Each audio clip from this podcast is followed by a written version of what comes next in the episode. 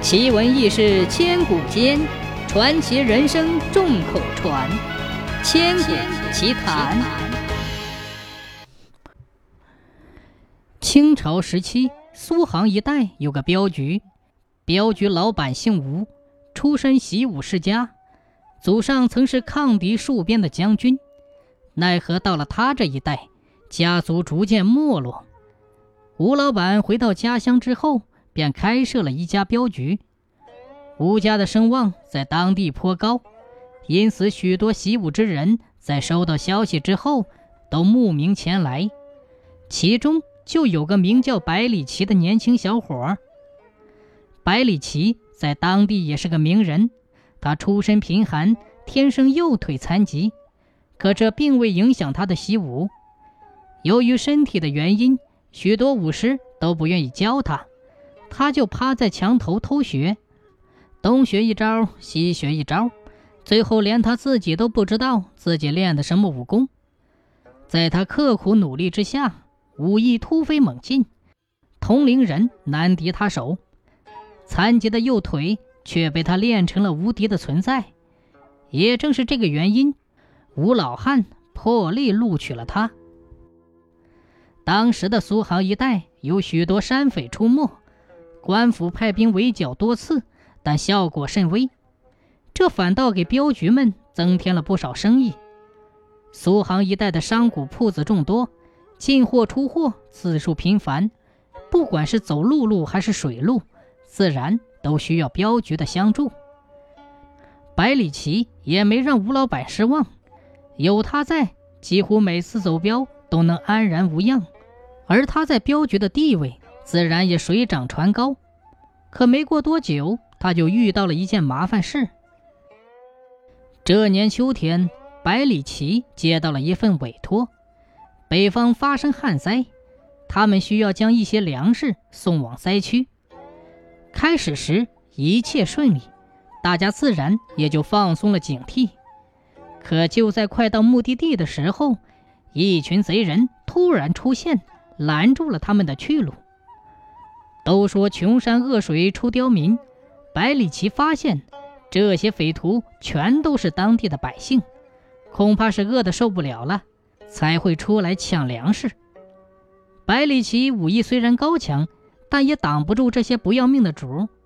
眼看镖队就要栽了，他立马掩护众人突围，自己则牵制所有的匪徒。好在经过一番恶战，粮食被成功运走。可百里奇却被逼到了一座悬崖边，失足掉了下去。幸运的是，悬崖下是一条小河，他除了受了些轻伤外，并无大碍。百里奇整理装备，准备动身去找镖队，可一连走了三天，他都没能走出那座大山。就在他吃光身上的干粮，快饿得不行的时候，一点亮光出现在他的面前。百里奇这才注意到前方有一户人家。当时天色已晚，百里奇上前叩响房门，想要在此借宿。开门的是个年轻漂亮的妇人，在看到浑身血污、腰挂利刃的百里奇之后，属实被吓了一跳。百里奇赶忙拿出镖局令牌，解释了半天才说清楚。妇人心善。得知他与镖队失散之后，便开门将其迎了进去，还为他准备了一些吃食。不过这些都是野菜和杂粮饼。交谈中得知，妇人名叫叶莹莹，已经守寡五年了，平日里就靠挖野菜过活。百里奇见她心善，过得如此贫苦，心生同情，便提出要带她回镖局。见到吴老板后，说不定还能图个差事，好养活自己。叶莹莹听后沉吟了片刻，还是拒绝了百里奇。叶莹莹为他收拾了一间空房后，便回屋了。离开前，他告诉百里奇，最近这附近有妖怪出没，据说专门吃人的心脏，已经有好几个人遇害了，叮嘱他夜里千万不要乱跑。百里奇听后点了点头，随即躺床睡去。迷迷糊糊中，他好像听到了一阵对话。他微眯双眼，环顾四周。那姓叶的寡妇真要死了？那我们是不是也要离开了？呃，那是自然。那狐妖已经吃够了十颗人心，就差叶寡妇这颗阴年阴月阴时出生之人的至阴之心了。今晚他必须死。百里奇听到后，心中大骇，他赶忙起身寻找声音的来源，结果在床下发现了两只体型硕大的灰色老鼠。说话的正是两只老鼠。与此同时，两只老鼠又说：“百里奇。”那老鼠还说：“等狐妖吃掉叶莹莹的心脏，第一个死的就是他。”这时，其中一只老鼠询问：“有何办法能够对付狐妖？”另一只老鼠表示：“哎，狐妖天生怕豺狼虎豹以及家养的恶狗，只要听到狗叫，狐妖就会现出原形，当场逃走。”言罢，两只老鼠便一溜烟的跑了。得知此消息的百里奇将信将疑，他起身往门外走，却看见一道白色的身影溜进了叶莹莹的房间。莫非是狐妖？百里奇立马凑了上去，并捅破窗户纸朝房间里看。昏暗的灯光下，百里奇看到叶莹莹正依偎在一个陌生男子的怀里。莫非是叶莹莹的老相好？不是狐妖？可百里奇总感觉有些不对。为了预防万一，他还是决定试一试屋中的人。为此，他趴在窗户上学起了狗叫，能叫多大声就叫多大声。不一会儿，屋里便传出了叶莹莹的惨叫。百里奇起身一看，刚才那个男人变成了一只半人多高。全身雪白的狐狸，果然是狐妖。想起老鼠的话，百里奇没有立即现身，而是更加卖力的学狗叫。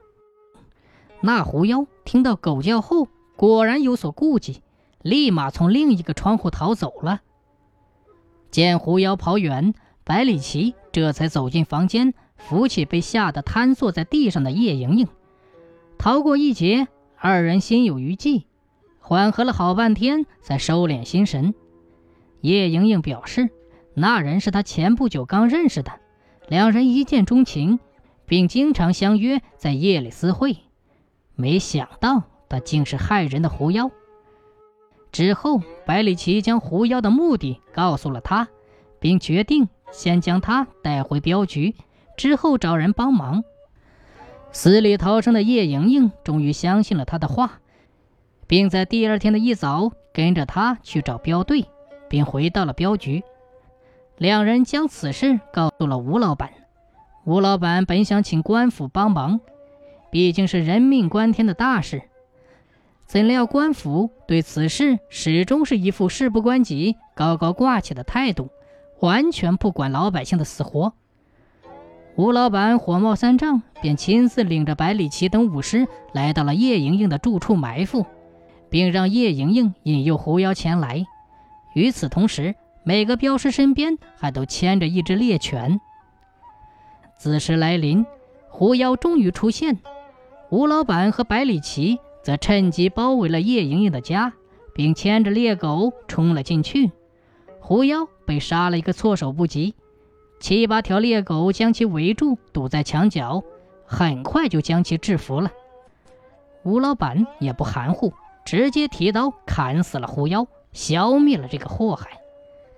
此事之后，叶莹莹就留在镖局，并在大家的撮合下和百里奇结为了夫妻，过上了幸福平淡的生活。